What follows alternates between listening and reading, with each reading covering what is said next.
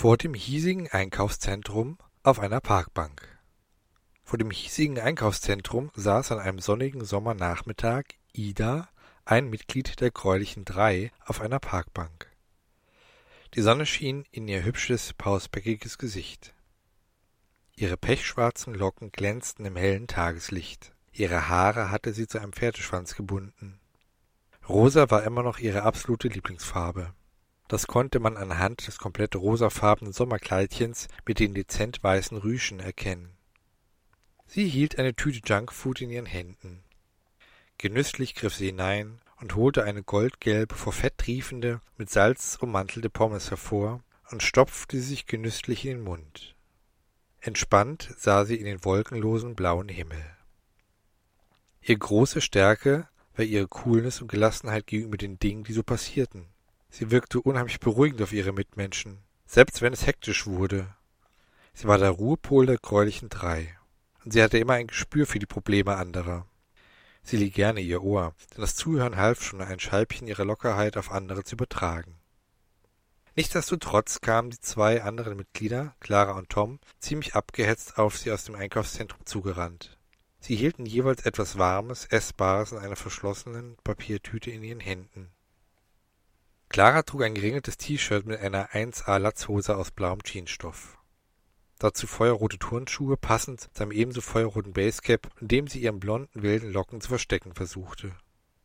Sie war wunderschön, elegant und steckte so viel Feuer in ihr.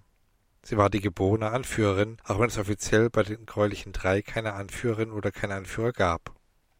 Man hielt es für unmöglich, dass eine stark ausgeprägte Unsicherheit in ihr steckte. Und doch war sie da, und kam zu den ungünstigsten Momenten in ihr hoch. Auch wenn sie dies gekonnt zu überspielen verstand und dadurch in ihren Gefühlen wie ein Eisblock wirkte. Und ja, Tom stand auf sie, volle Möhre, doch nie hätte er es gewagt, sie daraufhin auch nur anzusprechen. Er war schon froh, dass es für eine kumpelhafte Freundschaft reichte. Für alles andere hatte er ja seine Fantasie und Tagträumereien, welche ihn inspirierten und ihn trotz seiner Schüchternheit und Vermeidungsstrategien manchmal über sich hinauswachsen ließ. Was gibt's über Tom zu sagen? Tom würde sich selbst in etwa so beschreiben. Der liebe, nette, hilfsbereite und schweigsame Kerl, der immer tadellos gekleidet war. Zumindest in den Augen der älteren Generation. Ein Wunschschwiegersohn, eine Freude aller Mütter, aber leider nicht der Mädchen in seinem Alter. Er wäre so gern ein Held, ein Draufgänger, ach ja, meinetwegen auch ein Haut-Draufschläger-Typ mit rauer Schal und weichem Herz, der am Ende immer die wunderschöne Prinzessin bekam, wenn er nur sehen könnte, zu welchen Heldentaten er fähig sein konnte, auch ohne Muskelkraft zu besitzen. Und dass seine Güte und Fantasie ihn zu großen Taten inspirierten. Er durfte nur nicht sich selbst im Wege stehen, ein Scheitern riskieren und sich der Angst vor dem Versagen stellen. Dann würde er Großes schaffen. Tom, der zuerst Ida auf der Bank erblickte, meinte zu ihr gewandt Ida, wo ist Bollock? Er sitzt nicht mehr in meinem Ohr. Wir dachten, er sei bei dir. Ganz entspannt und ohne sich beim Genuss des Fastfoods aus der Ruhe bringen zu lassen, sah sie ihn an.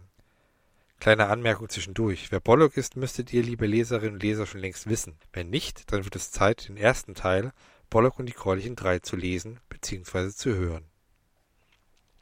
In sanftem Ton, leicht schmatzend, meinte Ida, keine Ahnung.